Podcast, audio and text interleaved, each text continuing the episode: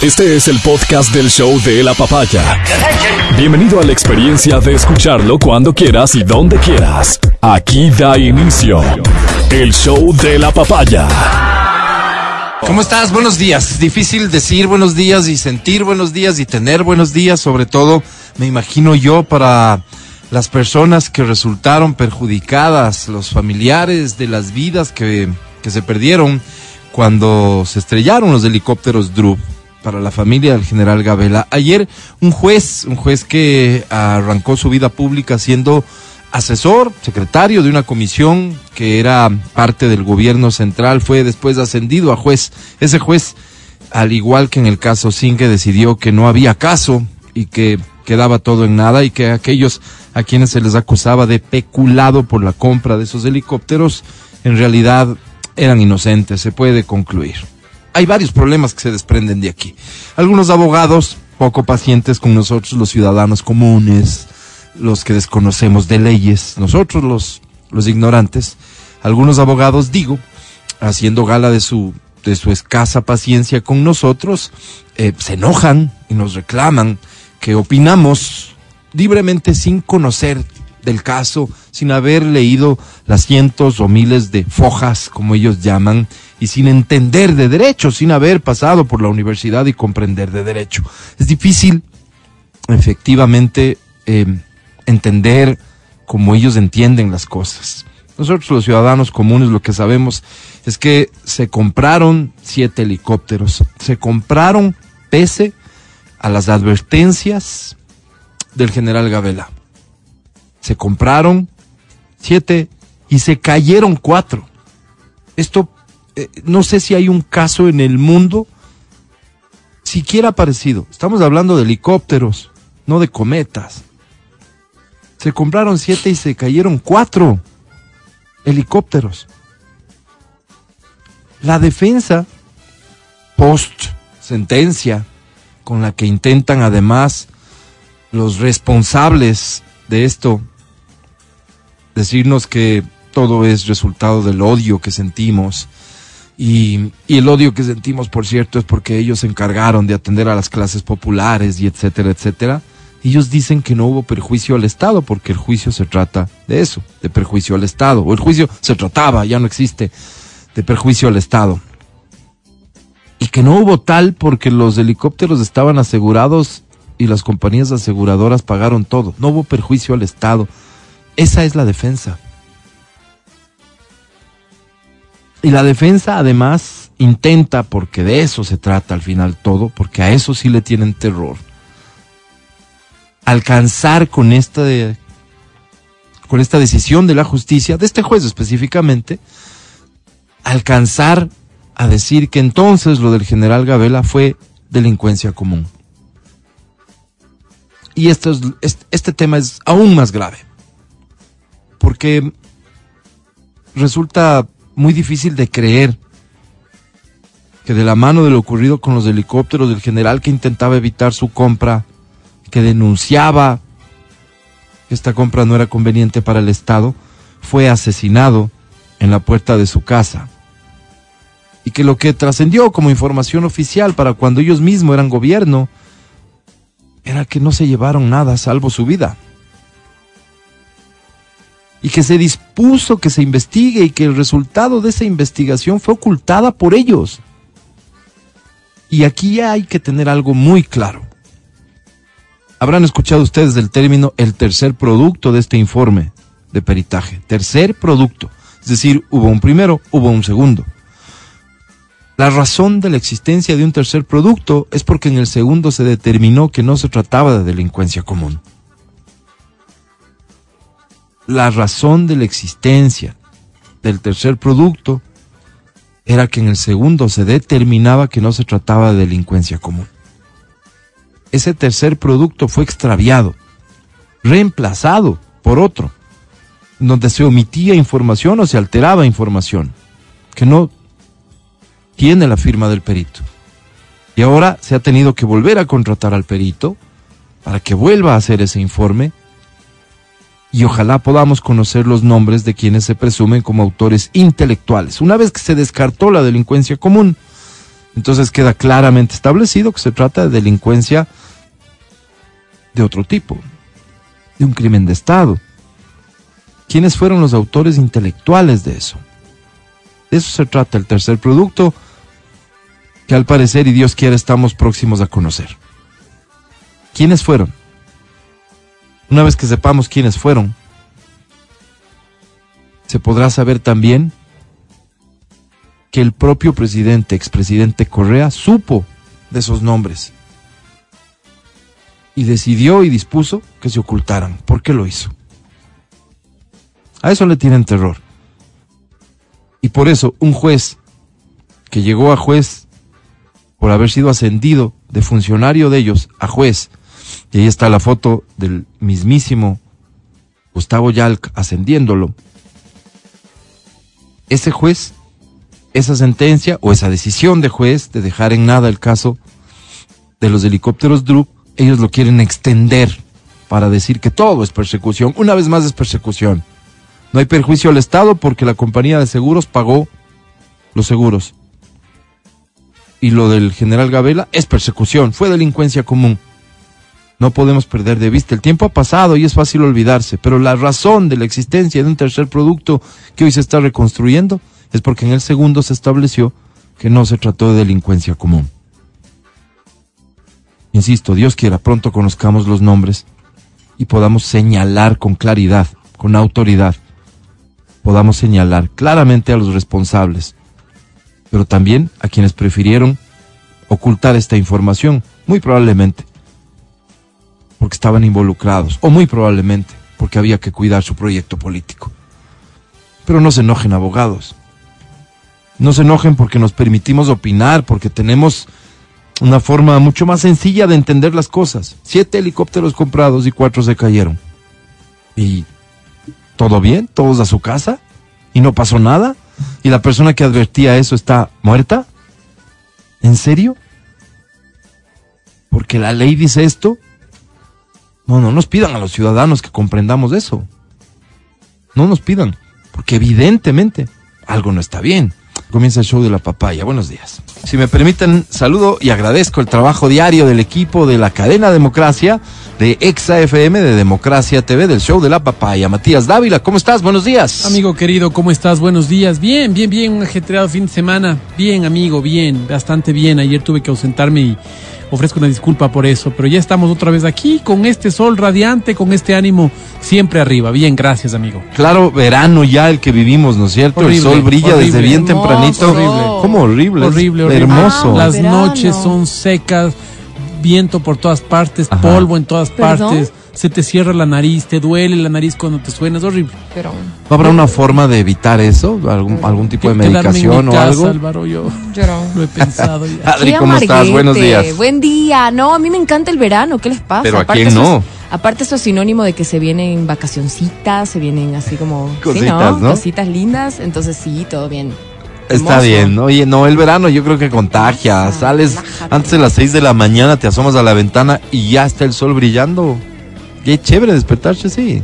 Claro, pues. Y los vidrios de las puertas suenan. Del viento. del viento. Por la nochecita, sí. Sí, sí, Oye, por cierto, ¿alguien tiene eh, a- alguien recomendado que haga buen trabajo en esto de las ventanas, en esto de las perfilerías de aluminio? Porque las ventanas suenan un montón con Mm. Sí, el viento, sí, señal de que algo habrá que ajustar, supongo. Claro, De que habrá que reforzar algo, porque además es señal de que hay un poquito de viento que se filtra. Claro, claro. Y Y eso entra sí te puede chiflón, enfermar, pues. pues, el Ay, chiflón sí, ese que chiflón enferma. No perdona. Además, todo es seco, seco, Ujú, seco, seco, ujú. ¿no? Y, y Sí. perdón, ¿qué, ¿qué clima te gusta? ¿Qué estación te gusta? Este Por favor. paso me está gustando cada vez menos todo. Claro, creo que es un tema más de, ajá, está amarguete por su edad. Hoy juega la tricolor, la selección Ah, ecuatoriana mira, de otra- fútbol. Otra buena noticia. En su nueva etapa, con nuevo técnico, con algunas novedades en los convocados, en una gira por Estados Unidos que se, que se llevó a cabo, Ecuador versus Costa Rica. Siempre jugamos contra Costa Rica. Ya deberíamos este, olvidarnos de algunos rivales, deberíamos hacer esfuerzos por concretar partidos con otras selecciones, hasta para que resulte interesante y atractivo ver. Este partido no se ve por televisión Burundi. abierta, se ve de lo que entiendo solamente Papúa por el canal del, del fútbol, ¿no es cierto? Suscribiéndote al canal del fútbol. Así que a quienes puedan disfrutar y nada, disfruten del partido de ¿A la hora? selección ecuatoriana de fútbol. ¿Para qué les digo si no tienen suscripción? Sí, sí, sí. Oh, es verdad. Sí, Claro, sí. no, no, de verdad. No, deja no, no Yo, Sí, yo sí. personalmente no me quiero enterar. No tengo suscripción, no me quiero Sí, enterar. sí, es verdad. A estar luego pendiente de eso. No, prefiero no. Ya me enteraré del resultado, de quiénes jugaron, de quiénes. Ojalá no, nadie se lesione. transmita por Facebook, ¿no? Siempre hay alguien que transmite. Siempre si hay. no, como- Siempre, siempre, Pues- siempre, siempre sucede. No se callan, porfa, porque a veces saben transmitir y está toda la familia, oye, pásamela no sé qué, y se escucha. O sea, si van a transmitir, transmitan bien, Claro, planifiquen, no es claro. como que Cuidando los detalles de la transmisión. pues. sí, se escucha el bebé llorando y así. pues. Sí, pero algunas personas agradecerían eso, aunque sea. Con tal de ver el partido, no importa lo que Pero se escuche adicionalmente. Bueno, está bien. El. Otra de las cosas hermosísimas de esta época del año y de estos días es la vista que tenemos para ver los nevados alrededor de la ciudad de es Quito. verdad. Está increíble. Ayer el Cayambe vi varias fotos. Si alguno tiene alguna en particular, por favor nos la envía al 099-2500-993, el Cotopaxi que siempre nos regala esta vista fantástica. Otra de las ventajas, entre muchas ¿Pero ¿Qué otras. mismo pasó con el Cotopaxi, Álvaro? ¿De qué? Erupciona, no erupciona, ¿qué, qué Pero, pasó? pero, pero, ¿cómo se te Son puede dar estas- una respuesta Son estas a eso? molestias que tengo hoy, Álvaro. no, Pancho, Creo que que no. nos están viendo la cara como ciudadanos. No, no. ¿Qué pasó más del...? Como que amagó, amagó. Yo quería irme al Cotopaxi a acampar. Sí, y estaba alerta, cerrado. alerta. Sí, Ya, claro. Y Ya, luego, Ya, ¿y ahora qué pasó? ¿No te parece pertinente que eh, Ah. si es que hay actividad más allá de lo Solo- habitual, se cierre el acceso Podría, de la sí, gente? Pero ya, pues Álvaro, que pase algo, ¿no? Algo, ya, pero estamos en este querer. espera, en esto, ya no vamos al Cotopaxi. ¿A dónde vamos? Al Cayambe. Ajá. Ya, hay Tampoco. un parque en el Cayambe para que nos reciba. Entiendo que sí hay cositas. Ojalá, porque, como te digo, no. no- Oye, no al señor justo se le ocurre ir cuando, o sea, todo el año no le Ajá. da la gana, pero cuando está ahí con posible actividad, se Vale. quiere ir a meter allá. Somos dados a eso. El rato en que está prohibido nos da ganas.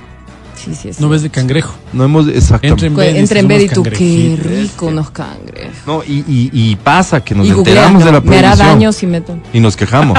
Si compro, me hará daño si compro cangrejo así como. Y, y fíjate lo que cuestan cuando están en veda, porque si hay gente irresponsable que los vende. Pues. Claro, claro. Me Su- puedo morir si como. ¿Cuál será la sanción para la gente que vende cangrejo en época de veda en será? Quito? Igual, a ver, ¿Cuál espérame, será? espérame. O sea, ¿qué autoridad en Quito se encargaría de vigilar que se cumpla la veda del cangrejo? Ojo, Pavel, ojo. Sí, en serio, me, na- me nace la inquietud porque supongo que de donde sale el cangrejo ahí sí haya controles, no exista una autoridad que entre sus funciones habituales sea, ya sabes, estaba en veda el cangrejo, Claro. hay que ir a ver que no estén sacando cangrejo. Ves que la gente sí googlea. Sí está la ¿Qué búsqueda. pasa si me como un cangrejo en veda? ¿Ya ven? Puede producir intoxicación debido a que contiene altas concentraciones de oxalato de calcio. Bueno, la multa son eh, va que- desde los 2 a 10 remuneraciones básicas unificadas o prisión de 15 a 60 días a las personas que en el tiempo de veda capturen, transporten o comercialicen los cangrejos. ¿Y qué Además, autoridad se encarga de ver eso? El problema es que lo que te hace daño es el oxalato de calcio. Entonces te apuesto que hay la, te apuesto que hay la búsqueda en Google. Claro. ¿Qué pastilla es buena para contrarrestar el oxalato de calcio? No creo. Seguro, seguro. Pero, pero es gente que, que cuando no está en veda no consume No cangrejo. consume, pues. No, no es Se de la que no sabe hacer. Eso no sabemos. Fíjate, Sí. una familiar eh, mía que ustedes bien conocen, Que no vas a es, decir el nombre, es de- es de pero- una pulcritud, ¿no? Ella. La primera vez que hizo cangrejo, el caldo del cangrejo, que es determinante a la hora de servirse ese es- Ahí cangrejo, está el, como el condumio. era blanco, transparente. No. De lo, de no lo bien, bien. que había lavado los cangrejos. No, es que el cangrejo no se No, no, lava no, así se lava, como- pero, no, con ella- jabón. olvídate, Porque ella depiló lava a los cangrejos. Claro, imagina. Viste que tienen vellitos en las patas. Claro. Claro, pues. No, no, Hay gente que lava así, literal, con Ah, detergente y cada cepillo. cangrejo. Sí, no, solo con agüita, o sea, bien lavadito, pero con cepillo Sí, y agüita. imagínate, nada más. Entonces el caldo era blanco, No, transparente. y así como que que visualmente no se veía. No, y- claro. no sabía, pues. Claro, lo Claro. rico es el, Claro. el Eso- lodito, ¿no? Eso le pasó a mi papito. ¿Qué y pasó? ¿Qué? Paz descanse. Oiga, gracias por las fotos que están Oye, mandando, qué, qué- hermoso. qué hombre, Podemos ¿no? hacer una publicación, Majo, de con todas estas fotos que nos están mandando, así como gracias las fotos que nos compartió nuestra audiencia de los distintos nevados del, del país. Está hermoso. Muchas gracias, de verdad. Qué bonito. Resulta que mi padre guarandeño, mi madre chonera. Mi, pa- mi madre sabía hervir el agua, no sabía más. Pero mi padre exigente, ¿no? Ah, dice mi mamita, hace un rico caldito de bolas, hace una rica fritadita, así, entonces le toca aprender a cocinar. Aprende y supera toda expectativa porque cocina espectacular. Entonces resulta que un día, papito dice un librillito. Eso Qué tienes que aprender a hacer un lindo. librillo. Librillo es lo que venden en, en, en baldes en las esquinas Claro, y que claro, es una, claro. La guatita, una ¿no? toalla. Una toalla. Eso es. No es la No, guata. ¿La es guata otra. no es? Es otra cosa. Y O la es- guata son pero dos es parecidas. como por ahí mismo. Es- seguramente sí, pero esto es ¿No es una lo toalla. mismo? Una, Una toalla. toalla. color beige. Esperen, ya Papito me- llega a comer ¿Qué? y cuando le sirve mi mamá, me imagino que sería en la época del amor, ¿no? Dice, eso sabía detergente, mijo. Pero la De- de mami tanto había, que le me- claro, le había metido en detergente para lavarle. Aquí una observación a los restaurantes de, de categoría popular, sobre todo, donde uno va a servirse unos alimentos sabrosos. A veces los platos o los Oh. cubiertos Vienen con pedazos, ¿no? De jabón. o, o sabe. O Entonces, sabe. es porque sí, y está muy bien que le metan jaboncito, pero hay que meter lo suficiente agua como para que se Sequen. vaya eso, pues, y Sequen, secar después. Porque te botan ahí mojados. Mi también. pobre Claro. papito dice, ve, yo solamente cogí como en el, no ves que le había hecho la conscripción, dice, me sentí igualito. Come y calla, come y calla, Claro, porque que vas a amor es- protestar. Gracias. No. Claro, eruptaba esas O burbujas. sea, esa pancita de res sí huele fuerte. O sea, por eso también me imagino. Pero hay una técnica para lavar. Hay un proceso como el chivo, pues, ¿no? Claro, El tienes chivo que... hay que sacarle el tufo. pero Sí, en leches, olor pues, horrendo. con naranjilla, con Ah, no, no tengo idea. Como el hígado El también. hígado. También el leche. hígado. El limón, ¿Quién sabe el preparar leche. lengua? El otro día vi una receta de lengua La- de los muchachos Barriga, que son unos bien. influencers en cocina. que es y el Sí, no que sí. Y, y me dio muchas ganas de comer lengua. Y mi madre sabía preparar lengua hace años que no prepara. ¿Alguien me puede enviar una receta Rica es la lengua. de preparación de lengua? Por favor, Oye. así algo que valga la ¿Has penita. probado ubre? Sí, claro, Rica. por supuesto. Rica. Delicioso, a la Rica. parrilla. Sí. A la parrilla, Sí, rica. sí. rica. En las parrilladas este, costeñas Ajá. te trae ubre. Muy Te rico. ponen Muy rico. Muy rico, muy rico. Insisto con mi pedido, si alguien sabe cómo preparar lengua, por favor, me podría enviar alguna información básica de la receta. Si cuesta la receta, pues con gusto hablamos de negocios. Estás escuchando el podcast del show de la papaya de Exa FM. Fíjate que me recomiendan el lugar donde ir a comer lengua. A Ah, ver. mira. Entonces dice que es en Amazonas y Tomás de Berlanga, en el restaurante Casa la Tradición Lo. Nuestro. Ahí te hacen la parrillada con chinchulines, lengua y ubre. Uy. Qué rico suena esto. Sí, sí conozco el lugar. Este es el lugar donde también venden chuchucaras, si no me equivoco. ¿No es cierto? Ya ahí sé. en la Amazonas y Tomás de sea, ahí Berlanga. eran las chuchucaras ¿verdad? tradición. Ahí Eso, eran. Ese restaurante, porque dice que se llama Tradición Lo Nuestro. Ahí debe ser que hay este esta parrillada que incluye estos elementos. Hay que ir, hay que ir. Ahora, para preparar la lengua, eh, entiendo Palacio que debería ser. mandan aquí, ¿no? Gracias. De- entiendo que debería ser en olla de presión. Porque de lo si contrario no, se cocinaría. no, ¿Verdad? Sería porque mucho es tiempo. superdura, claro. Sí, y hay que suavizarla como de lugar. Me ofrecen enviar la receta de la suegra. eh, y si alguien más podría enviarme también su, su receta de lengua, por favor, agradezco infinitamente. Sí, confirmado. Ese restaurante tradición, el de las chuchucaras en plena Amazonas, es donde puedes ir a comer lengua y ubre si te da ganitas Qué rico. en preparación parrilla. Las chuchucaras son espectaculares en ese restaurante. También, todo Sí, es rico rico, ahí, ¿no? sí, sí, es sí. rico a los es tiempos, que- o sea, tiempos que no he ido. No ¿Qué tal si vamos pronto? Vamos, Álvaro. Muy bien. Oye, resulta que ha sido el Yellow Day, ¿Qué es eso? el día más feliz del año. El día del hielo, pues yo estoy diciendo el hielo. No, yellow de yellow de En amarillo. contraposición del Oh. Blue Monday. ¿Se acuerdan que hay un Blue Claro, Monday? El día triste. Considerado como el día más triste del año. En efecto, el 20 de junio celebramos el Yellow Day o día más feliz del año. Esta efeméride menos viral se tiñe de amarillo para recordarnos todo aquello que nos hace felices. Ok, hagamos un esfuerzo. Dale, Hagamos un esfuerzo sí. porque todo pasa por uno. Una persona especial puede ser que te hace feliz. Ah, ¿Qué te hace feliz hoy, Adri? Hoy por Eh, hoy, digo, no hoy día. Hoy por hoy hoy, en por estas hoy. épocas. ¿Qué te hace feliz? Me- no, me hace feliz muchas cosas, ¿sabes? Retomar mi ejemplo, ejercicio Adri? me hace súper feliz. Te llena De verdad, eso. me llena un montón. De Te- verdad, te, de te- verdad. te sientes orgullosa de ti mismo. Me siento increíble porque nunca, o sea, como que yo antes era súper perezosa, no tenía como hábitos y ahora yo te conocí así. y ahora y ahora siento que esto me ayudó a como a romper todo esto y soy más disciplinada en todas las cosas, ya no solo en, en el ejercicio. Entonces has descubierto eso- que el ejercicio te hace feliz. Me hace feliz. ¿Qué has descubierto que te hace feliz, Matías Dávila? A mí me hace feliz conocer cosas. Me hace muy feliz. ¿Viajar? No, la lectura me hace muy Ah, feliz. ok. Sí, la lectura, la investigación me hace feliz. Encontrar un libro que valga la pena. Sí, sí, sí. Porque te habrás equivocado feliz. también cuando coges un libro, te recomiendan Claro, alguno, pues, ¿no? Lees cosas que dices. ¿Y por cuánto ejemplo- tiempo le das este al libro para decidir? Sí. Todo el mundo habla de Pablo Coelho y el alquimista. Digo, a ver, tanto que le critico, Ajá. leeré, pues. Ajá. Y Nada que leí. ver. Y dije, no. chévere. O sea, pero Oye, no fue así como. y- wow. y Perdón, como- intelectual. Como gran lector que eres, como gran lector que eres, vos, si comienzas, ¿terminas el libro o si hay libros que abandonas? No, no he abandonado porque digo, tal vez al final se pone bueno. Ya. Y no llega Entonces ese termina- momento. Llegas a decepcionarte, pero no abandonas el libro. No, no, tú trato de no, trato de no abandonar. Trato de no abandonar, amigo. Mira, hay, hay personas que le dan 10 páginas, Claro, ¿no claro. es cierto? Y si no, no les enganchó, ahí queda. Claro, es que, bueno, eh, eh, lees por recomendación, ¿no? La gente dice, Claro, ah, oh, muchas este está veces. buenísimo por esto, por esto. Entonces, por ahí fue. O por, o, eh, como en todo, pues la portada, Claro, claro. el, título. claro. Título vendedor. Oye, ¿no? ¿qué te hace feliz a ti? A mí me hace fe... Hoy por hoy, porque esa era la pregunta, ¿no es Hoy cierto? por hoy, ajá. Tengo un montón de cosas, pero no sabes lo que ha sido para mí ver en este Día del Padre a mis tres hijos así juntos, Mm. disfrutando los dos adultos del, del, del bebé. Lo más lindo. Me hace, fe- me hace feliz jugar fútbol, Ah, sí. me hace feliz ju- jugar, me gusta la competencia, me hace feliz jugar play y me hace feliz hacer este programa. Ah, mira, Ah, qué mira. bien. Sí, sí, me hace feliz. ¿A Qué ustedes bien. no? Sí, muy claro. ¿Ah? El podcast del show de la papaya. TikToker belga ¿Cómo? ¿Qué dijiste que no sé, pues. insultes, ¿Qué pues, pasa? TikToker belga finge su muerte y aparece en helicóptero a su funeral para dar una lección a su familia. Ah, bien Ahora hecho. todo tiene ¿Qué pasa? ¿Qué gente tan loca? Entonces ahora sí me dan la razón, TikToker belga. Ajá.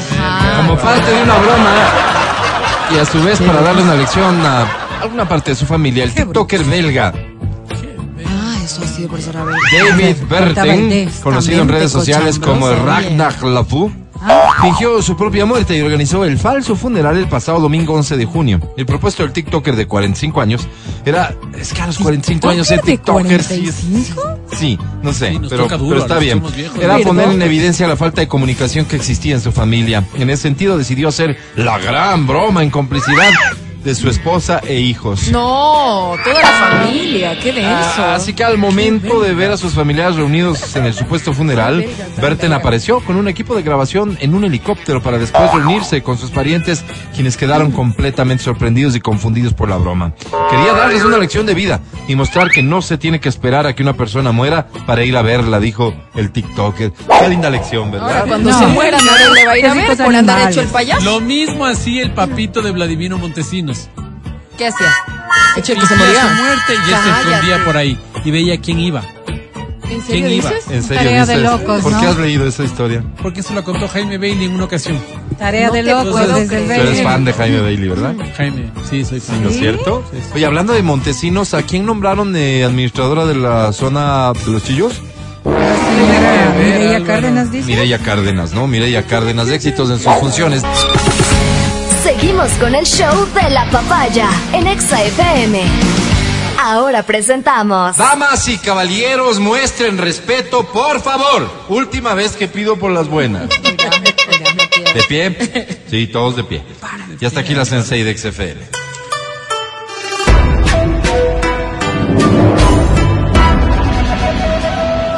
¿Cómo que quién es? Verónica Rosero.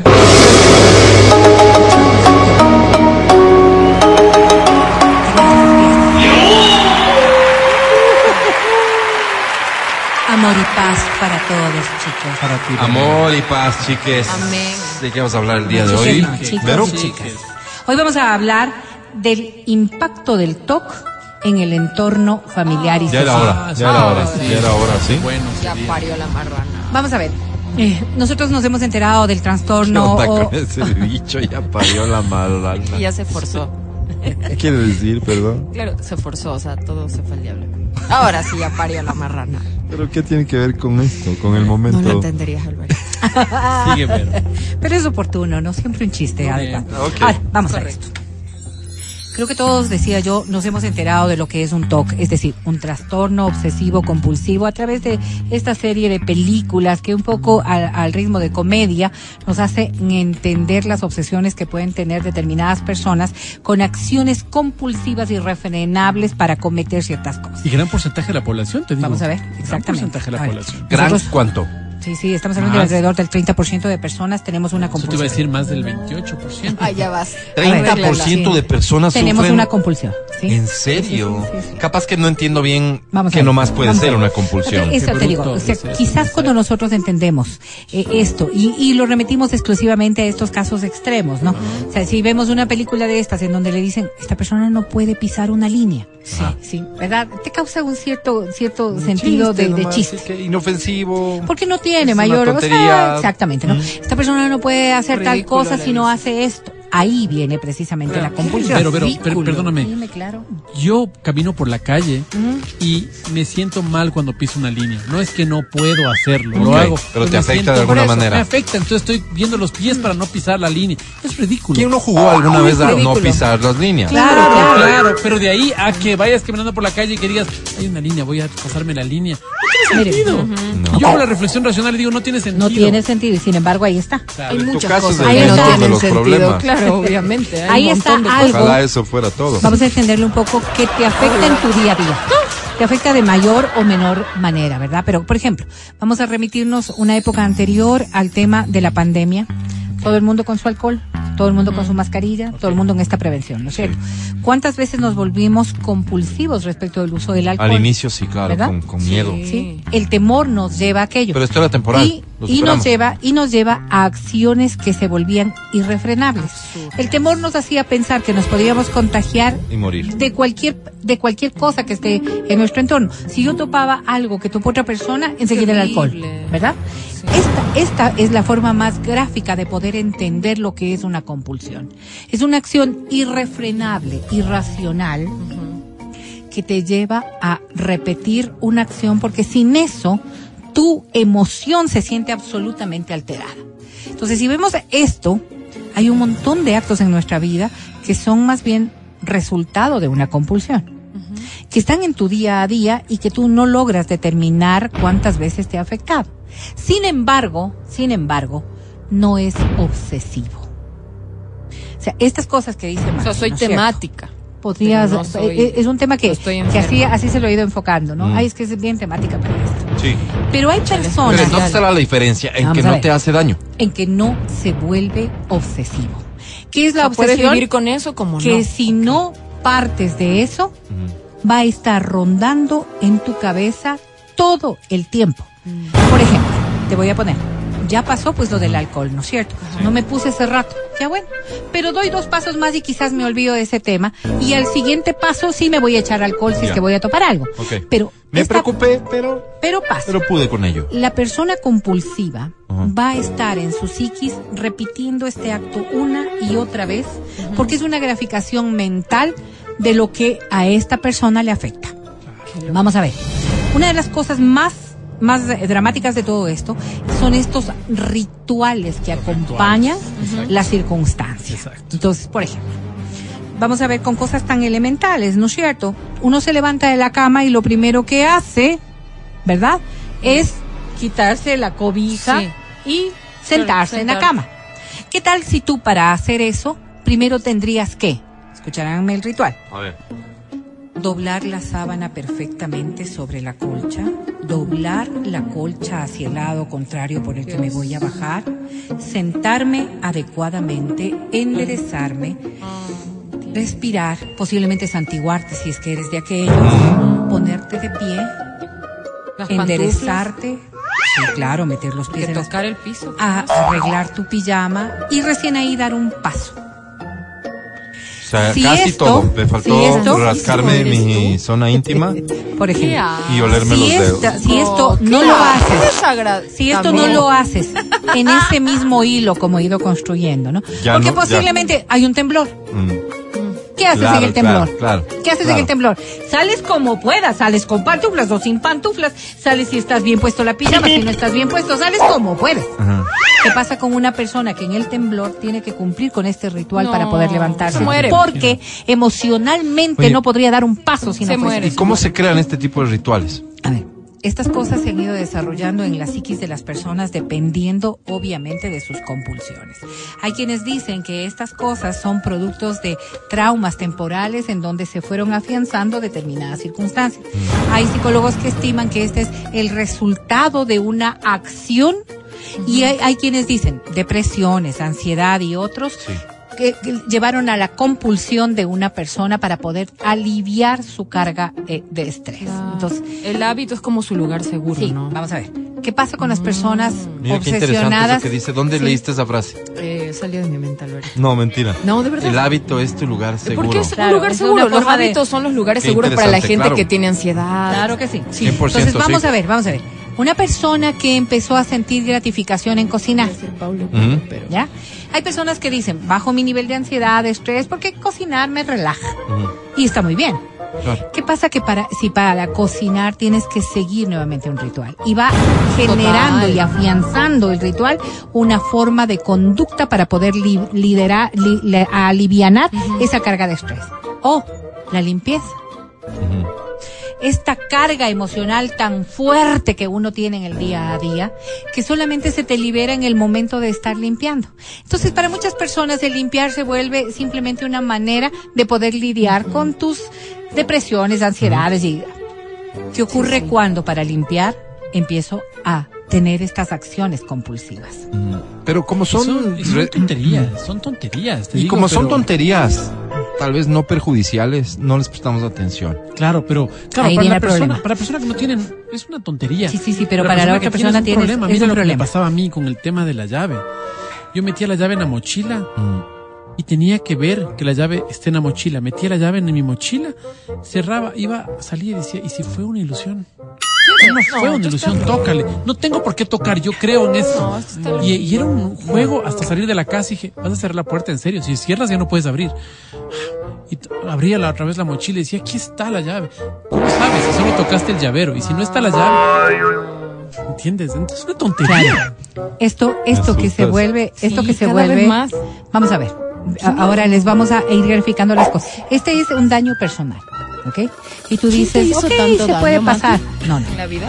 ¿Cuál es el problema de un ¿Todo trastorno obsesivo compulsivo? Que primero que no todos los pacientes son iguales. No estamos hablando de dramas y de cosas No chiquititas. me vas a comparar con eso. Todos los pacientes que sufren un TOC Jamás. sufren de la misma manera. No importa si tu compulsión es tan, tan dramática como abrir la mochila, ver, o cerrar, ver, revisar, santiguarte, salir, cerrar, revisar, santiguarte, salir. Todas estas conductas empiezan a probar la paciencia de tus entornos. Ahí vienen los verdaderos Qué interesante, problemas, claro. ¿no es cierto? Porque Entiendo. son cosas tan, tan tontas, tan que no me muevas Tan el cuadro, o sea, no me muevas el cuadro. El cuadro tiene que ir aquí. O los dos portarretratos tienen que chocar Perfecto. aquí. Aquí. Ese sillón, no, es, es más, es un poquito más así de lado, es un poquito más. No, de verdad, te roba lámpara, la paz. La lámpara, la lámpara tenía que estar allí donde lo puse. ¿Ves la señal? Ahí, ahí, ahí Señora, ahí señora, disculpe, ¿son sus calzoncillos o mis calzoncillos?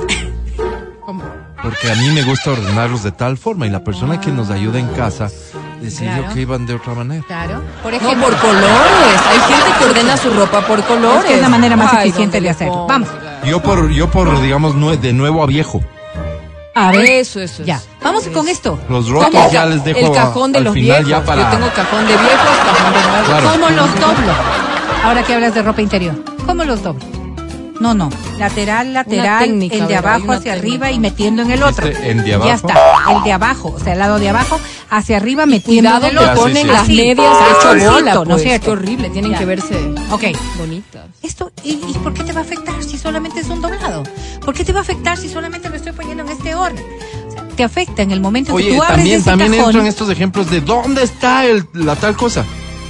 Que dejé en tal lugar donde siempre Pero le está dejo. al lado, pero no está en su sitio. Exactamente, por eso Pero te está digo. a dos centímetros. por eso te digo. Pero ese no es su sitio. gente no hay cómo engañarla. Indudablemente, es Todos indudablemente saben. un sufrimiento para la persona que lo tiene. Mi hermano era así, tú no podías, o sea, se daba cuenta exactamente dónde dejaba las cosas. Tú, le- o sea, llegabas al cuarto a coger algo Y literal, él decía, alguien, me, alguien movió algo. Yo decía, pero por Dios. Si o sea, en el desorden, él sabía dónde estaba todo. Decía, aquí iban mis llaves y no están ahí. Están movidas. Y yo, wow, qué loco. Entonces, ahora vámonos a, a lo que tiene que ver, ¿no es cierto? Vámonos, este Vero. impacto de un TOC en el entorno social o familiar puede ser tan dramático para el entorno como para la persona que lo sufre. ¿Por qué? Porque yo ya sé que mi compulsión empieza a fastidiar a los que quiero. Y yo sé que ellos están intentando lidiar con esto. Se vuelve una doble presión para la persona. Primero porque estoy tratando de evitar que sea notorio mi obsesión para no causar daño, ni siquiera por la burla, la crítica, el juzgamiento, que también es parte del día a día de quienes pueden estar atravesando un toco, sino para que no sea tan evidente, tan molesto y afecte la relación. Pero adicional, estoy percatándome de cómo reaccionan frente a eso. Entonces, no solamente yo estoy tratando de, de evitar ser tan compulsiva, sino de que el resto reaccione a esta compulsión. ¿Se imaginan lo que es la carga emocional para una persona que está lidiando con no mover el celular de donde está, porque ahí no debería ir el celular, pero adicional estoy viendo a ver si es que mi compañera de trabajo, mi esposo, mi, mi familia, mi mamá, mi papá, no se dan cuenta de mí, de mi angustia por no mover el celular hacia donde está. Entonces, claro, cuando son cosas tan chiquititas, parecería que no son importantes. Parecería que no es pues como pisar la línea, ordenar o... No, no, si son tonteritas nada más. Pero emocionalmente tienen una carga tan difícil de poder sostener. Esta realidad sí puede volverse una inmensa bola de nieve que va creciendo en el día a día. Hoy se habla de la pseudoeducación como alguna posibilidad de poder enfrentar. Tenemos que estar claros que esto con terapia sí se ayuda. No se corrige. ¿Y por qué no se Sí se ayuda. ¿No se va a corregir nunca? No se va a corregir. De hecho, puedes se va a cambiar poder de lidiar. Puedes Sí, claro, cambiar. Porque es como, ¿Cómo como estos tics. O sea, no sé, te dura un tiempo el TOC con la limpieza, luego el TOC viene otro TOC ¿Pero distinto. por decisión tuya? No, no, no. No, no, porque a ir un- el hijo de un amigo tiene TOC, sufre de TOC, pero va, cam- va evolucionando el TOC, es decir, va cambiando. Primero tuvo la Y limpieza, se luego puede tuvo... poner feo. Claro, pues Horrible. Son obsesiones, son Horrible, obsesiones. de verdad. Se vuel- vuelven necesarias para los pacientes Tiene que las de religión. Igual Yo no que los que padres. eso. Claro, no, terrible. De terrible. religión. Mira, O el sea- Mati está describiendo gráficamente algo Ah. aquí, porque le da vergüenza hablar, pero él tiene un toque relacionado con la ubicación de las cosas. Y todo está La alineado, simetría. Todo está Pero para su mala suerte se sienta todo al está lado simétrico. mío. Entonces siempre es así, dejar las cosas todo simétrico. Porque eso te da paz. Exactamente. Pero Te ahora- da una y tranquilidad. ahora el problema súmale- es cuando no, no depende de vos, pues no. Y súmale a eso la burla. Entonces vas a un lugar y, de- y ordenas, estás en un lugar con tu familia, ordenas Mm. en un restaurante. Y la familia coge y desordena y vos dices, antes de irnos, espérate, ordenas otra vez. ¿Qué pasa? Sí, y ahí empiezan las burlas y te sientes mal porque dices, claro, no, no tiene, no tiene sentido esto. O sea, ¿qué estoy haciendo? Deja desordenado. Claro, y vos comienzas a hacer el raro. Pero es una cosa que no depende de ti, pues o sea, es una cosa que está como en el... Claro, porque además te genera una altísima inseguridad cotidiana. O sea, no- como ya sabes que puede ser juzgado, que puede ser criticado, intentas reprimirlo. Pero te puedes ir con esta imagen que acaba de graficar el Mati, que parecería que es una tontería tan solo. No es. Ok, él tuvo que dejarlo así. Tuvo que dejarlo como estaba. Pero lo que le costó. Veinte minutos más tarde, él estará pensando nuevamente en cómo quedó esa mesa. Claro. Es algo que se te queda grabado, es algo con lo que estás, es algo que quizás, por ejemplo, yo digo, ¿no? la simetría es uno de mis toques. Yo veo los portarretratos de tal manera que tienen que estar así, soy quien los pone y quien más. Cuando ya salgo de casa y veo, yo recuerdo tres, cuatro veces, cuando no están ordenados, Sí. que cuando yo llegue, Tienen que tengo estar- que volver a ordenarlos. Por eso Como se una vuelve prioridad. una obsesión. Por eso es la obsesión. Cuando hay Porque cosas ese pensamiento no sale del centro de tu cerebro. Entonces, estos detalles tan chiquititos que pueden ser solamente tonterías del día a día, se vuelven realmente un drama para las personas y para los entornos familiares. Porque claro, ustedes oyen hablar de esto y dicen, ay, estos han sido un par de locos. Pero si tienen que lidiar todos los días con aquello, si tienen que estar todos los días, porque un día te pueden decir, ok, ok, voy a ponerles como tú quieres. Al otro día pueden decirte, oye, pero no, pues ya basta, ya, ya, contrólate. Y al otro día puede No, ser motivo de pelea. ¿Cómo puede ser que el portarretrato sea más importante que nosotros estar en paz? Debes saber. Ahora, hay otro tipo de talks. Imagínate, pensamientos Claro, ya, recurrentes sobre cosas. Conozco una persona que tiene un pensamiento sobre asesinato. Dios. Dice, yo sería Wow, incapaz. eso no. Yo sería incapaz. Entonces está siempre pensando y dice, no, yo no quiero pensar en esto. No quiero pensar en esto. Yo estoy seguro que esta persona sería incapaz. Él se identifica como incapaz. Y dice, imagínate la lucha interna que tengo. Porque quiero quitar ese pensamiento de la cabeza. Claro, son No, pero son- pensamientos que, que se van radicalizando en el cerebro de cada persona. Pero vamos a Testimonio. ver, dime. Amigos, realmente a veces envidio la simpleza de ser feliz del resto de gente. Yo tengo que dejar todo limpio para poder salir ordenado al detalle, oliendo bien, y si no me regreso a verificar. Me levanto a la madrugada a corregir la posición de algún mueble. Qué loco nuestra solidaridad contigo. Un abrazo. Ahora, la buena noticia es que si bien esto no se puede corregir, como decía yo, sí se puede ir mejorando. Y aquí viene una circunstancia en la que uno debería entender claramente. ¿Necesitas terapia? Necesitas terapia. No, no hay otra forma de poder hacerlo. Pero el entorno familiar juega un rol muy importante. Cero burla, cero, juz- cero juzgamiento, Eso. pero, pero tampoco ceder ante todo. ¿Cómo? Es decir, no, no, no, yo voy a hacer así para que no tengamos pelea, yo voy a hacer de esta manera. Fíjese, personas que comen por colores, no es mi caso, pero personas que comen por colores. Yo separo la comida, Vero. Por ejemplo, mira, Separo la comida. los colores rojos en una ensalada. ¿Y una ensaladita rusa? Ya, una ensalada, ¿no es cierto? Sí, joder. y te sirven la ensalada. Pero antes de comer, esta persona va poniendo por colores. separa, sí. Lo verde, lo amarillo, lo blanco, lo esto, lo otro, y ahí puedo comer. Entonces, claro, puede ser que en casa digan no. A él o a ella le voy a servir lo verde, lo, lo amarillo y así para evitarnos todo el drama y ya. El granizado. Entonces, claro, no va a comer granizado nada más, que- ¿no es cierto? Pero sí, en cambio, un día hago así y otro día no lo hago. Porque el enfrentarte al, al rito, el enfrentarte a esto, es parte de un proceso, pero que requieres una terapia cognitiva indiscutible. Porque hay que, más allá de entender lo que estás pasando, hay que encontrar caminos para poder enfrentarlo y tratar de corregirlo. Si una persona requiere, esto puede necesitar hasta medicación cuando son obsesiones compulsivas muy grandes y muy fuertes, pero el TOC se trata. Lo que sí tienes que hacer es alentarlo para que pueda buscar un especialista. La terapia conductual de exposición con prevención de respuesta es muy buena, efectiva en el sí, tratamiento claro. de esta condición facilita a la persona comprender el trastorno, reducir la ansiedad, que es lo que determina realmente por qué se vuelve tan, tan peligroso. La ansiedad es una enfermedad muy grave. Yo sí sé Y cómo se llama el tratamiento, pero, pero di tú otra vez. Ay, para que- Yo sí sé, obvio. La terapia conductual de exposición. nomás, Escuchan María. esto. Cuando miras esas escenas en una película y no puedes hacer nada para corregirlo como tú quisieras. Ay, qué horrible. Llegas al punto de evitar ir al cine o ver televisión para no mirar escenas que tu cerebro no acepta. Imagínate A lo ver, que es vivir mire, así. mire, mire. ¿A quién le gusta sacar espinillas o ver No, pues mí, no, Vero. no, a mí no. A mí. Ok.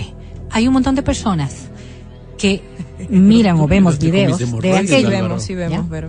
La compulsión hace que te centres en el hecho mismo de poder sacar ese barro, espinilla, Claro, porque lo se que ve quieras. sucio, se ve. Y al punto llegas en el que tú al celular es como si tu mente es la que estuviera realizándolo, Sí. porque eso calma tu ansiedad. Sí. Entonces, si estamos viendo estas cosas que parecería que no son nada, nada Sí, gratas, un par de páginas. ¿Por qué creen que son tan, tan virales este tipo de videos?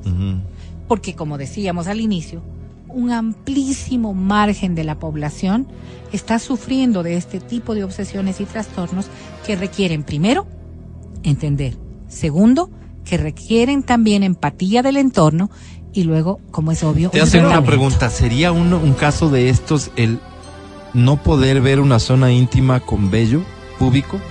Por, O sí, sea, o si, sea, si, si ve con vello público es que se desespera, que le da ganas de afeitarle. por ejemplo, y si es que esto impide que tú puedas tener una actividad con esa zona íntima, Ajá. sí se vuelve una obsesión. Oye, compulsiva. Vero, ¿puedes Bueno. creer que hay personas que en este momento, gracias a este programa, se están enterando?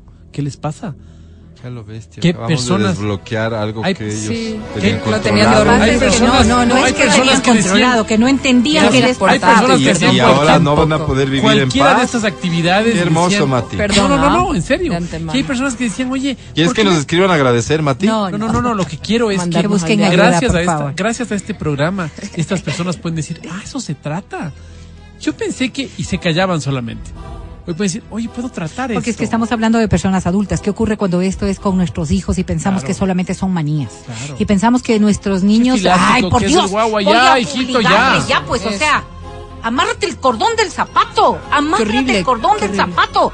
No, no, ese niño puede tener también un trastorno respecto del cordón del zapato. Claro. Mientras más temprano entiendas qué es lo que le ocurre, más temprano busquemos ayuda y más temprano podamos enrumbar nuestros ánimos Claro, en, en claro. torno a la ansiedad Mira. y a la depresión, podemos corregir un montón de cosas que luego sí podrían ser mucho más ¿Vos te dramáticas. acuerdas, por ejemplo, el Justiciero? La película en Justiciero. El buenazo, hermano, se da de puñetes con todos.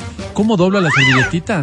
Él dobla y tiene todo un rito para doblar la servilleta. Claro. Entonces, claro, conozco personas así, las veo en los restaurantes que están doblando la servilletita de alguna forma y digo, eso es todo. No, pero, pero, no, no, no, no, tampoco concluyan Yo así con esa así facilidad, no no sean irresponsables, Sí, mi- no envenenen la cabeza así, de las Álvaro. personas, caramba. Toma. 10.54, gracias siempre, Vero, Ay, por traernos el estos temas raros. presidente Gracias. Lazo puede opinar. Pero-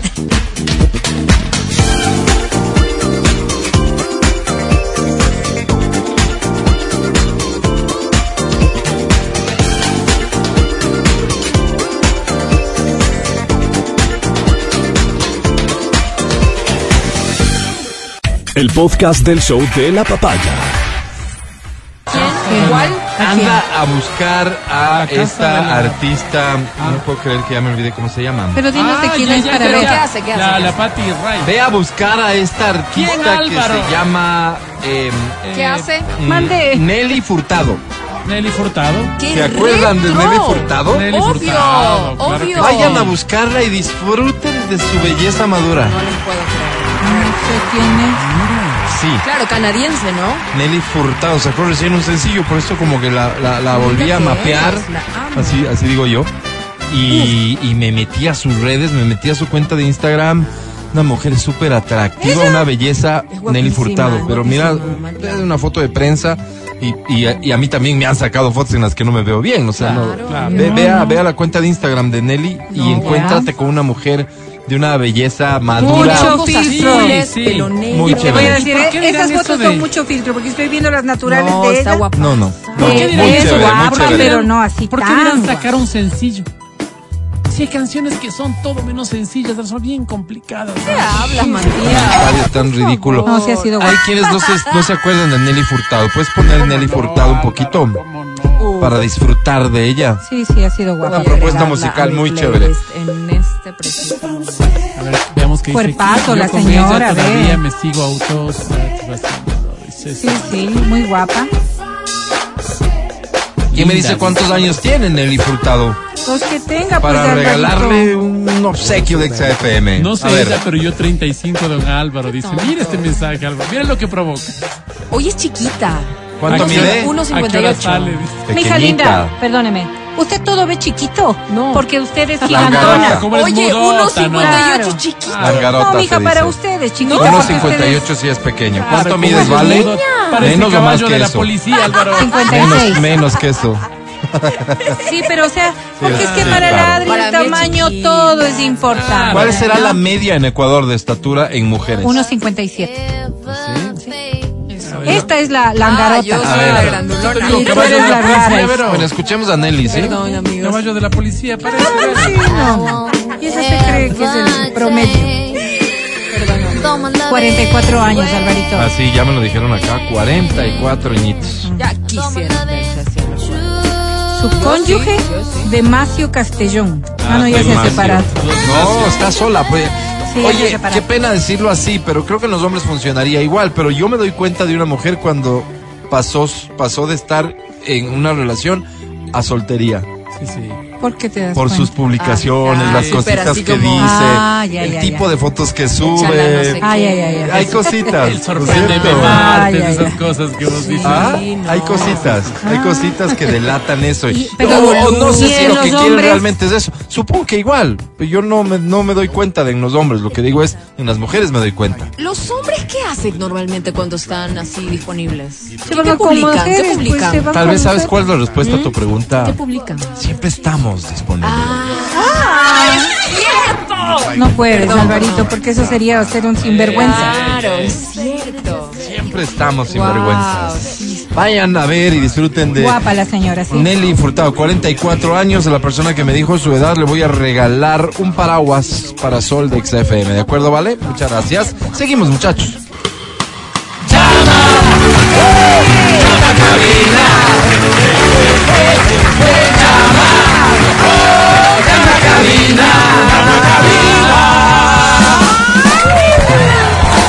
Damas y caballeros.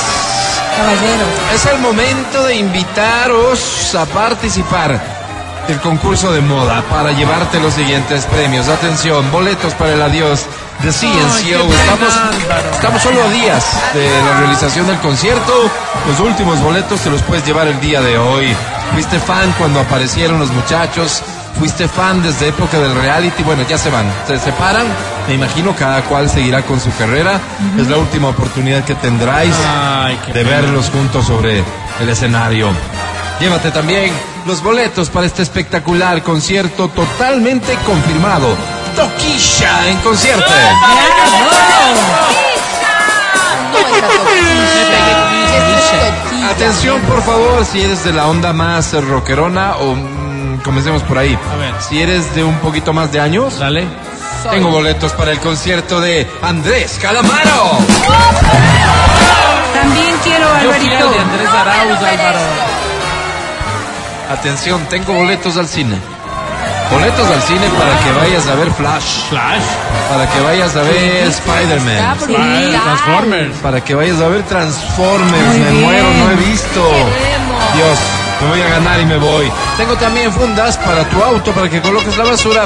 Y también para soles, paraguas de Exa FM. Todo esto puede ser tuyo aquí y ahora. Yo de ti voy marcando ya el 25, 23, 290, 25, 59, 555. Porque da inicio en...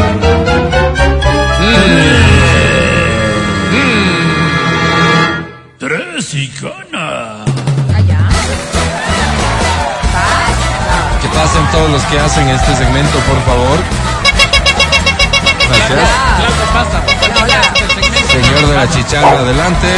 Las bailarinas, adelante. El horse, adelante. Que pase, por favor, también Jan.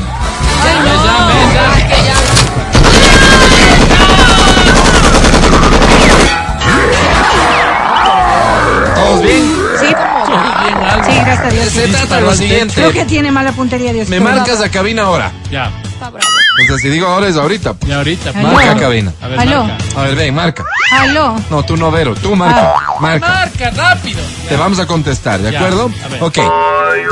Te vamos a colocar tres canciones. Ok. Tú me dices título e intérprete de cada una de ellas y te llevas el premio que hayas elegido. Por eso comienzo preguntándote, hola, ¿cómo te llamas?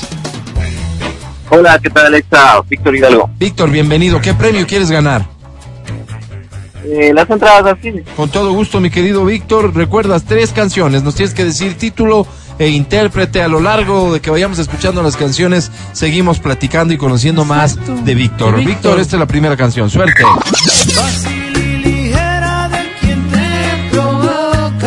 Mariposa traicionera de Maná. Mariposa Wow, traicionera.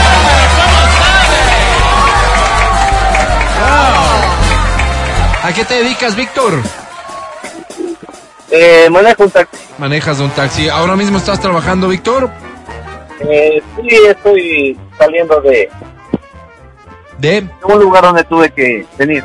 Al norte, Ah, norte, suena tal vez. sospechoso, suena sospechoso, ¿no? Víctor. Estás muy al norte, Víctor. No, no, no, no, no, no, o sea, a ver, a ver, si esto es delicado, es delicado, sé, así que no nos vamos a meter. Esta es la segunda canción, Víctor.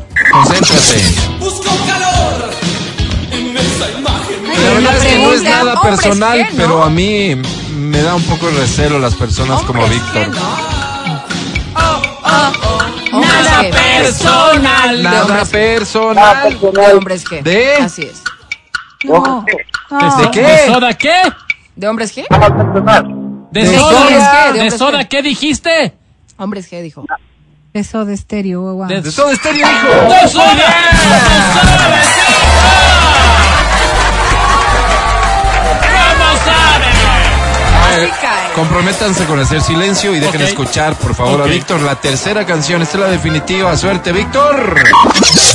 Procura coquetearme más. Ay, facilito, pues. Venga, Víctor. Procura, procura. ¿Quién la De canta? Magic Juan. Cuatro, Procura no tres. Magic Juan, pues. No. dos. ¿Qué ¿Quién? dijiste? Elvis Crespo. Elvis Claro, Crespo. pues. ¿Cuál más? ¿Qué? ¡Chichi! Crespo. ¡Víctor, agáchate, Víctor! Ahí está. Cálmate, Jan. Ya, tranquilo, Jan, tranquilo, ¡Qué bravo tranquilo, que has sido, Álvaro! Oye, qué bestia, qué carácter. tranquilo, Jan, ¿ok? Víctor, perdiste y hiciste enojar a Jan, además. Él Así va a acabar con los choneros. Álvaro. Me gusta este ya. Eso. 11, 17. Qué mal que estemos haciendo broma con esto, qué mal. ¿Quién está en línea? Hola. Hola, Hola, ¿cómo te llamas? Mercedes Mercedes, bienvenida Mercedes. ¿Cuál es tu apellido? Ayala, Ayala. ¿Cuántos Ayala. años tienes, Mercedes? 28. 28. ¿A qué te dedicas, Mercedes? Tengo un negocio propio. ¿De qué se Ah. trata, pues? Es una cafetería. Oye. Qué a ver, bonito. cuen- cuéntame más porque a mí el café me gusta, así que quiero saber todo. ¿Dónde está? Está en el Valle de los Chitos. Ok, ok. ¿Qué, ¿Qué más? vendes? Café, pues, pero... L. ¿Qué, qué, qué tipo de café? Ayunos, café, todo el café que quieras. Ok. Canje eh, con ¿qué, qué métodos de preparación del café tiene tu cafetería? Capuchino, mocachino, latte, lo que quieran. Ok. ¿Y con qué café trabajas? Mercedes. Es, es- es secreto de Estado. Muy bien. Mercedes, querida, ¿qué premio quieres? Quiero el para todo de Muy bien. ¿Sabes qué, Mercedes? Vamos a hacer un canje. Yo voy, me regalas un expreso Café. doble y yo te voy llevando el paraguas. ¿Qué te parece? Perfecto, me parece perfecto. Ya lo tienes. No, no voy a ir, pero ven por tu paraguas. Gracias por escucharnos, Mercedes. 11, 18. Ya ganó Mercedes porque me, eh, me invitaría si voy a su cafetería Seguro. un expreso doble. ¿Quién más le gusta el cafecito? Levante la mano. Pero no Yo, expreso Álvaro, yo, doble, ya no puedo. ¿No? Ya no. Matías, Me encantó lo que me ofreciste ahora, Álvaro. ese era un expreso sencillo. Pero me encantó, me encantó, Sí. me pareció muy rico. Adri probar ¿te gusta el café o no? Me encanta el café. No, no te gusta, Me ¿verdad? Estás encanta. diciendo por cumplir, con, por no, me encanta el compromiso, café, no te en serio. gusta. No, me encanta el café, encanta pero el no lo toma. El que hacen aquí me gusta. muy rico. Es un americano suave. Café, el café soluble te gusta. Me gusta No. ese cafecito. Muy no, bien. es soluble. A ver, ¿quién está en línea? Hola. Es rico el Buenos días, Galo Viteri. Bienvenido, Galito. Galo ¡Qué Viteri. Qué gusto saludarte. Te estábamos extrañando. Galo, vamos a resumir. Lista. Mira, nosotros te conocemos, la gente que nos escucha te conoce. De hecho, tienes un fandom por acá, Galo. Claro. Gracias. Vamos al grano. ¿Qué quieres ganar? Quiero ganar un parasol de Exa, por favor. Bien, Galo. Para y sabes todo, mijo. como ya te conocemos, vamos al grano. Vamos directo a la segunda canción. ¿Qué te parece? Gracias. Galo, Dale, querido. dale. Esta es la segunda Esta es la canción. primera. Ya ganó. Permíteme, te voy a ayudar. Cinco. Cuatro. Tres. De Cristian Clásico es Castro, amarte. Cristian Dos. Castro, Clásico es eh, amarte. Cristian Castro.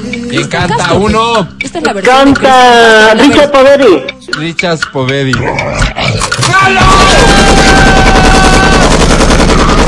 Ayudar para. Mira, Richard Povedi no existe. No, Tal vez quisiste decir es- Richard Poveri. Rich and Poverty. Yo- Ese sí, es un grupo, pero no cantan. Este, el que canta, se llama Orlando Netti. Yo lo quise ayudar, no se dejó. Pero no te dejaste, Galo. 1119.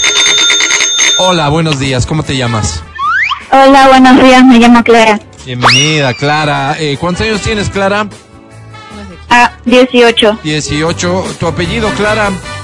Ojeda, Señora. Ojeda. ¿De dónde eres, Clara? de Machala. De Machala. ¿Vives en Quito, Clara? ¿Vives en Quito? No, No, ¿en dónde vives? Una chala, pues. en Machala. ¿Estás en Machala ahora? Sí, ¿Nos escuchas desde Machala? Sí, ¿A qué te dedicas en Machala? estudiante. Estudiante. Eh, ¿Vives Tengo con tu familia? Sí, ¿Sí? ¿A qué se dedica Parece tu que familia? secuestrada. abogada. Abogados. Abogado. Habla como secuestrada. Oye, ¿qué es lo más rico que se puede comer en Machala? Un cebollado, un ceviche. Un ceviche. Claro, ¿por qué nos llamaste? ¿Qué premio quieres? Cuéntale. Las entradas para Ciencio. Oh, ¿Te puedo regalar una? ¿Te molesta? No, ¿Aceptas? sí, ¿Vas a venir Suerte. desde Machala para ver el adiós de CNCO? Sí, sí, ¿Tienes a dónde llegar aquí en Quito? me encanta. sí. Sí. ¡Qué lindo, Álvaro! ¿Cómo desarrolla, Álvaro? Clara, por llamarnos desde Machala y estar dispuesta a venir a Quito, esta ciudad que tanto te quiere, vamos directo a la tercera canción, ¿de acuerdo? ¡Wow! ¡Qué suerte tienes! ¡Wow, Álvaro! Clara, esta es la tercera y definitiva canción. Mucha suerte, dice así. Fuiste tú. Ay, facilito, Dígalo. pues. Fuiste tú, Ricardo Arjona.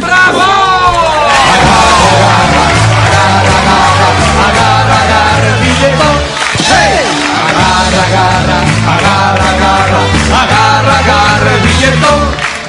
perturbó esa llamada. Felicidades, mi querida Clara. Eso sí, yo de tu papá diría, mijita, pero hable. pues. Hable, mami. Pero conteste Sí, bien. claro. pues, Está hablando, mijita. Me gustó Pero más bien. responda Sí. bonito. Pero pues, más bien me gusta Yo ya le hubiera concisa. puesto cero en Sí. cualquier cosa. No, Tú no, como no. profesora. No, no, concisa, bonito.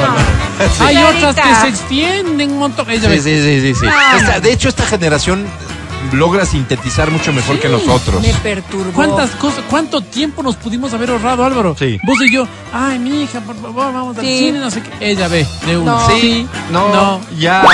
Ricardo Arjona, Arjona. fuiste tú, ganaste. Felicidades. Estás escuchando el podcast del show de la papaya de Exa FM. Seguimos con el show de la papaya en Exa FM. Ahora presentamos. Damas y caballeros, aquí está el segmento que te ayuda a resolver tus problemas, los reales, los de la vida diaria. Esto es la voz de los que no tienen voz. Es sencillo, es simple, de hecho es realmente innovador. Tienes que llenar un formulario. ¿Ok? El formulario prácticamente se llena solo, es muy amigable, se explica por sí solo. En la primera parte, por ejemplo, bien podrías hablar y referirte a cosas de tu vida. Si lo que quieres es romper el hielo, Ajá. nos cuentas cualquier cosa. Después planteas el problema. Aquí viene lo interesante. Tú mismo planteas, perdón, tres alternativas de Wow. solución. Uno, dos, tres. Tres alternativas de solución. Y lo que hacen mis compañeros es votar. Es decir, la democracia resolviendo tu vida. Ah, señor. qué Perfecto, suena perfecto, pero lo es más todavía, porque el formulario está totalmente a tu alcance. ¿Qué es lo que más hay en Ecuador? Ah, Gente. ¿Qué será, pues? ¿Qué será? Hay clubs, quiere que digan hay clubs. No, Berito. ¿Panaderías? Panaderías podría ser, No, ¿no? no Tiendas, hay tiendas, clubs. tiendas. Wow. Centros de tolerancia. es lo que En todos los centros de tolerancia vas y retiras tu formulario de la voz de los que no tienen voz y luego ya de manera digital lo envías a la Avenida República número 500. ¿Cómo? Pues digital, Álvaro. Como que estuviera adentro. Mira. Hola, bienvenido. Hola. Tenga su ¿Qué, qué formulario. hacen aquí? Claro, ¿Qué bienvenido. hacen? ¿Cuántos formularios tenemos para el día de hoy, Verónica? 14, Alberto. 14. Entrégale la mitad a Matías. Toma, Mati, 7. Matías, de esa mitad, por favor, selecciona a Terés y dáselos a Adriana. Ya. Así. Adriana, elimina uno. Ok. Pásame los dos que quedaron. Ok, pero- Wow, Álvaro, qué sistema. Gracias. ¿Qué hago con estos 7? Bótalos. A No, no. bótalos, son importantes. El primero dice así, señores de la voz. La voz de los que no tienen voz. Me llamo Maleno. ¿Cómo maleno? Como que el masculino de Malena. Hay muy poco para contar de mí. No soy un rosero. Terminar mi educación, me quedé a la mitad del doctorado en legislación marítima internacional. Álvaro. No acabé porque me di cuenta que mi madre hacía muchos sacrificios y en la casa ya empezaron a faltar los recursos. Qué pena, No, qué ya. pena. Cuando mi hermana empezó a tanquear el Range Rover con extra, me dije a mí mismo. Maleno, Wow. tu familia la está pasando muy mal No, Sí, pues, por ti. Y es hora de renunciar a tus absurdas pretensiones por ellos. Qué terrible pensar así. Además vives en Quito, Maleno, aquí no hay ni mar. Claro, Eso que legislación cierto, marítima te aquí pones no hay Pero, pero o sea, puede irse a vivir en otra ¿Se parte. salió? Sí, se salió. En mi casa se come regularmente cinco veces al día. A la tardecita es algo sencillo, un café arábigo con galletitas de sal.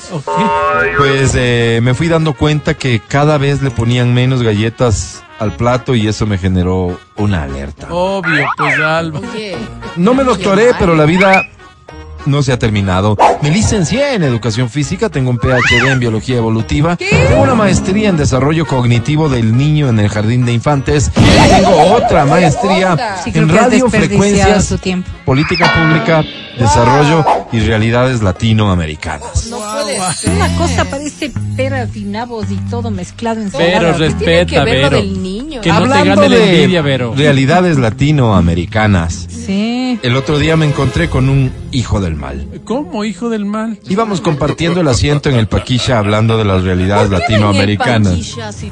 Yo le empecé a hablar de la plusvalía, del desempleo, de la necesidad de unificar la región con una moneda dura, del imperativo de tener entre nosotros un líder como Matías Alberto, en fin, mi pensamiento político más profundo. ¿Cuál es Matías Alberto? Yo, pues, Vero. No van a creer que el infeliz se durmió. Claro, pues, pero, pero del por supuesto, o sea, hablando tonteras cualquiera. Ey, ey, Vero, ¿qué? Perdón. Con este animal menos evolucionado, No, no. yo debería dos puntos aparte.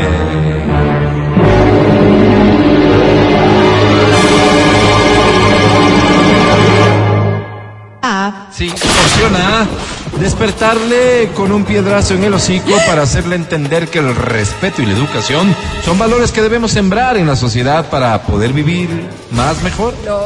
Más Mejor, mejor, no más. no, pues Alba. Opción B, levantarme despacito, bajarme la bragueta e introducirle mi genital en la boca para causarle un ahogo Qué bestia, Dios y así sembrar el valor de la escucha para tener una mejor sociedad. No, Álvaro, qué fuerte. O C, botarle del paquilla en marcha y si muere salados. No. ¿Cómo si mueres salados, pues Álvaro? Salado, para que Amigos. se duermen, pues. Siempre ustedes le dan luz a mi no, alma. no, no hay forma de esto. Hoy os necesito, No, su no. amigo Maleno. No, no, no, Alvarito, no, no hay forma de esto. Que dé inicio a la fuerte votación de inmediato, No, por favor. No hay, no hay forma de esto. Silencio. Yo me retiro. Silencio. Nunca podría votar por quitarle la vida a una persona, Álvaro. Nunca podría votar por dañar a una persona, Álvaro. Por eso ni la A ni la C, la B. Obviamente la B, Álvaro. Bestia, qué bruto. Sigamos. Adri Mancero. Yo voto por la B de bajarse la bragueta y sacarse su ¡Ey, qué genitalidad y atrancarle con la misma. Eso resuelve el caso sin el voto de Verónica bendito Rosero. Dios. Señor secretario, solo para las actas, por favor, confirme los resultados. Con muchísimo gusto, señor presidente. Hay dos votos efectivos y uno intencional que se conoce en democracia. No, no hay. Y los tres por la misma No, opción, no. por la B. Muy bien, Maleno, salud. Ya sabes lo que tienes que hacer con tu genitalidad. Sin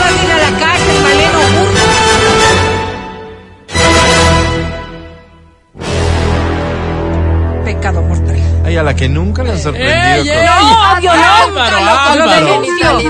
Lo. Siguiente formulario dice, amigos de las voces. No, la voz de los que no tienen voz. Soy Diana Salazar. La fiscal. Peña. Ah, No soy la fiscal y de hecho no podría. Porque soy medio inmoralona. Inmoralona, claro. Sí, para decirles la verdad. Dice, yo soy de las que en el consultorio del médico pido el baño para cogerme un poco de papel para la cartera. Qué No, loca. pues claro, Qué no, no. Delincuente se llama. claro. Soy de la que pide tres presitas de pollo y mientras voy a sentarme con mi combo rapidito me como una presa y luego vuelta me hago la enojada Sí, y reclamo sí, para que me den otra. Buena No, pues así no puedes decir. Soy de las que se prueba los calzonarios donde los chinos y aprovecho para irme con unos seis encima. Que es una delincuente. No hay nada. No hay No, buen así cac. no puede. Entonces creo que para ser fiscal debería corregir esas cositas. Lo que sí es que nunca he plagiado nada. Con el resto, algún rato. Que Álvaro. dicen que la- No, Sí. por Dios, qué rica burra. En el plano íntimo no soy pues una Adriana Mancero. Ay, qué pena. Ni siquiera soy un Álvaro Rosero. Más bien soy un taco bajo. Soy un Matías Alberto. No, Uy, qué duro. taco bajo. De lo peor. Tal vez ¿no? sea de los que almuerza mejor, pero por lo menos sí, come callado. comer- Así es. Soy una mujer es, de poca apetencia a la actividad de allá abajo.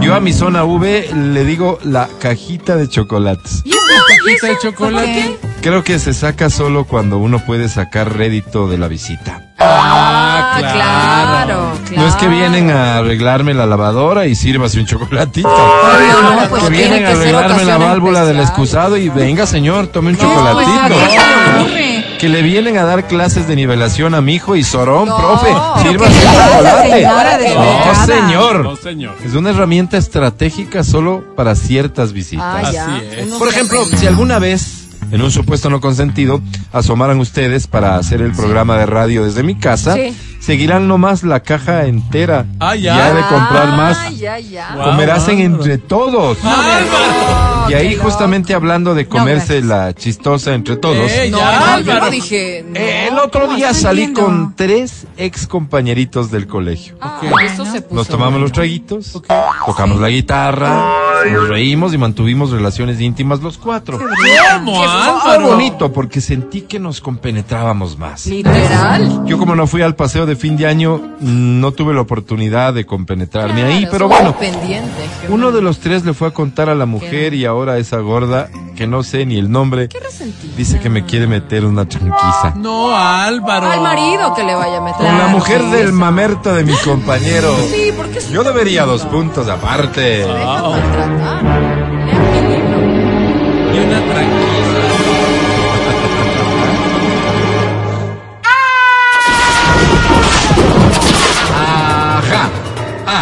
Mandarle una tarjeta navideña que exprese la paz y el regocijo.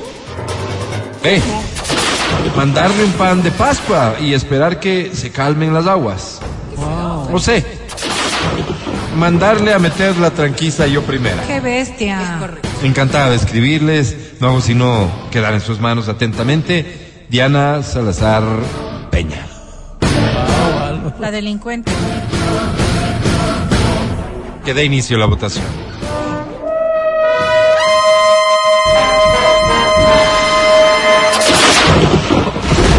Matías Dávila. Qué pena que a veces me jale más el romance que la razón. ¿A qué te refieres? Voto por la mándale una tarjeta navideña. Bonito. Muy bien, eres un hombre de paz, sin duda.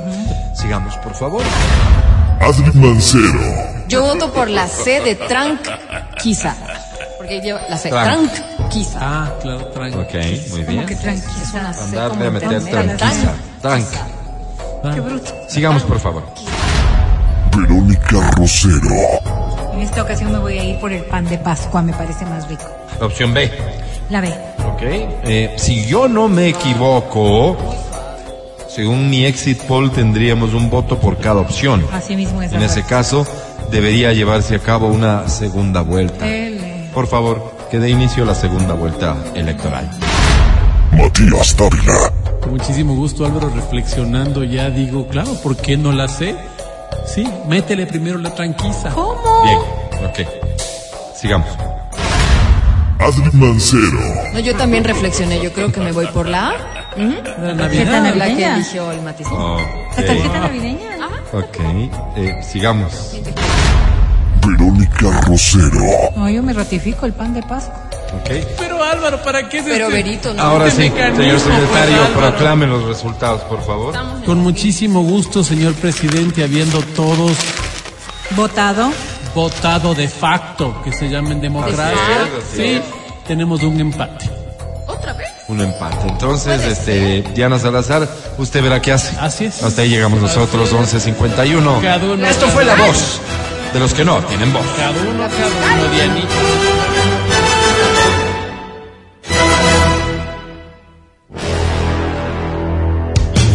Matías Dávila. Este segmento es una sátira en contra de la violencia. Todo lo que acabaron de escuchar es solo una ridiculización radial. El podcast del show de la papaya. Con Matías, Verónica, Adriana y Álvaro. Gracias por escuchar el show de la papaya. Mañana, después de las 9 de la mañana, estaremos de vuelta contigo aquí a través de XFM. Gracias, Vale. Gracias, Pancho. Gracias, Majo. Gracias, Feli. Gracias, Feli. Ah, mira, ya te respetan, Feli. ¿Ves? Todo ha sido cuestión de perseverancia. No voy a Felicidades. darle su bueno. Hoy para mí es un día especial. Hoy saldré por la noche. Matías Dávila, hasta mañana. Amigo querido, hasta mañana con todas las personas que generosamente nos han escuchado. Gracias por su confianza. Gracias por creer que nosotros, yo en particular, puedo ser una opción para este país. Sigan pensando así, que vamos al gobierno y vamos a cambiar esta realidad. Gracias, país. Qué loco el tipo. Adri Mancero, hasta mañana. Gracias, chicos. Hasta mañana. Los quiero mucho.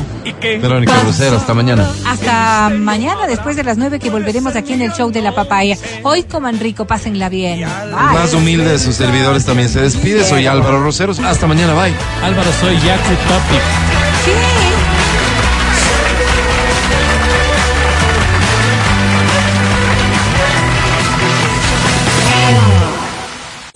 Hasta aquí el podcast del show de la papaya. No olvides seguirnos y habilitar las notificaciones para que no te pierdas nuestro siguiente programa.